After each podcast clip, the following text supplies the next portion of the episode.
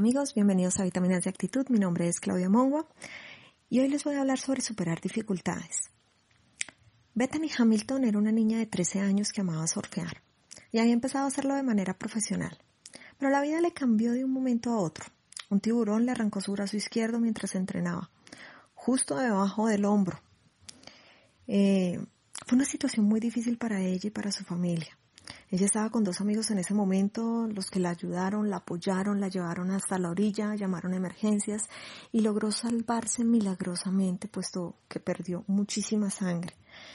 Eh, sin embargo, ella tan pronto empezó a recuperarse en el mismo hospital, empezó a hablar de volver al agua y a volver a surfear.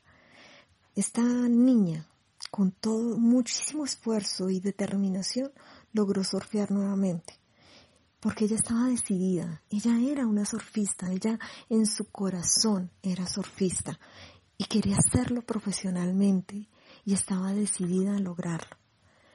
En el camino a la meta se presentan dificultades y de esta maravillosa historia de superación quiero rescatar dos cosas importantes. La primera, el amor a Dios de Bethany. Ella tenía su fe y esperanza puesta en Dios y comprendía que estaba viva y que su vida tenía un propósito, a pesar que había perdido algo, que era su brazo.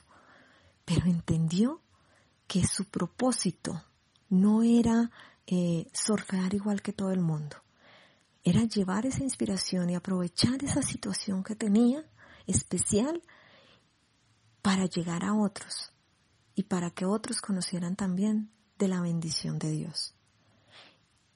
Y lo segundo que quiero resaltar es reconocer la importancia de contar con el apoyo de otras personas.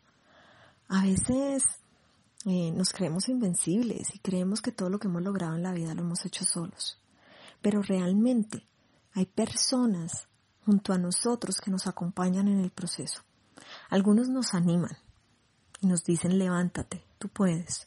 Otros nos dan la mano cuando caemos. Otros simplemente nos retan y esa es su forma de apoyarnos a ser mejores.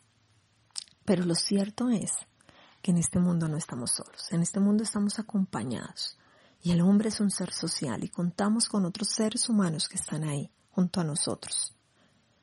Pero es la determinación la que nos lleva a cumplir las metas y a lograr lo que nos proponemos. Feliz semana, bendiciones para todos.